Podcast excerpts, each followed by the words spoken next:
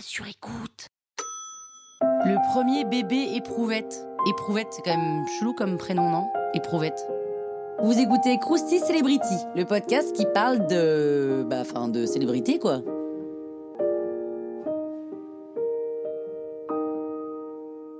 Été 78, en Angleterre, Louis Brown is born Pendant 10 ans, ses parents ont galéré pour avoir un enfant, c'est pas les seuls, et ils se tournent donc vers une toute nouvelle technologie, la fécondation in vitro, la FIV, c'est-à-dire la fécondation en dehors du ventre de la mère.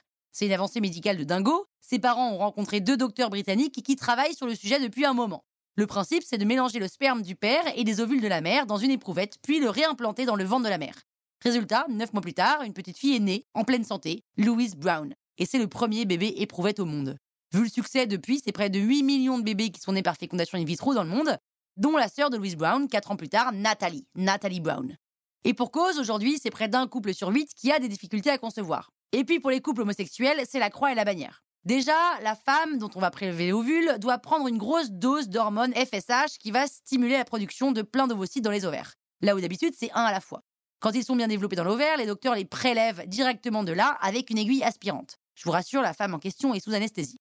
Côté homme, c'est beaucoup plus simple d'avoir du sperme, hein, je vous fais pas un dessin. Et là, ils peuvent recréer la fécondation dans une boîte de pétri. Alors, c'est pas vraiment une éprouvette, c'est plus comme une petite assiette. Et en quelques heures, le sperme et les ovules font leurs petites affaires. Ensuite, on sélectionne les meilleurs embryons qu'on insère dans l'utérus de la femme. Et s'il y a un problème avec les ovaires ou le sperme, on peut faire appel à un donneur.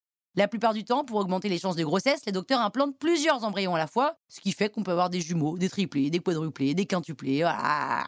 Aujourd'hui, Louise Brown a 43 ans, elle est toujours en pleine santé. En 2010, l'un des deux docteurs responsables de sa naissance a reçu le prix Nobel de médecine, l'autre docteur était mort.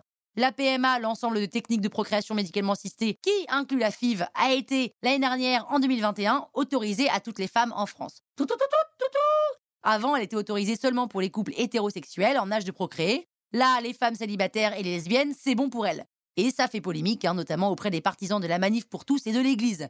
Toujours avec ces mêmes arguments de un enfant a besoin d'un père et d'une mère. Oh là là, on n'a toujours pas fini d'entendre parler d'eux. Hein.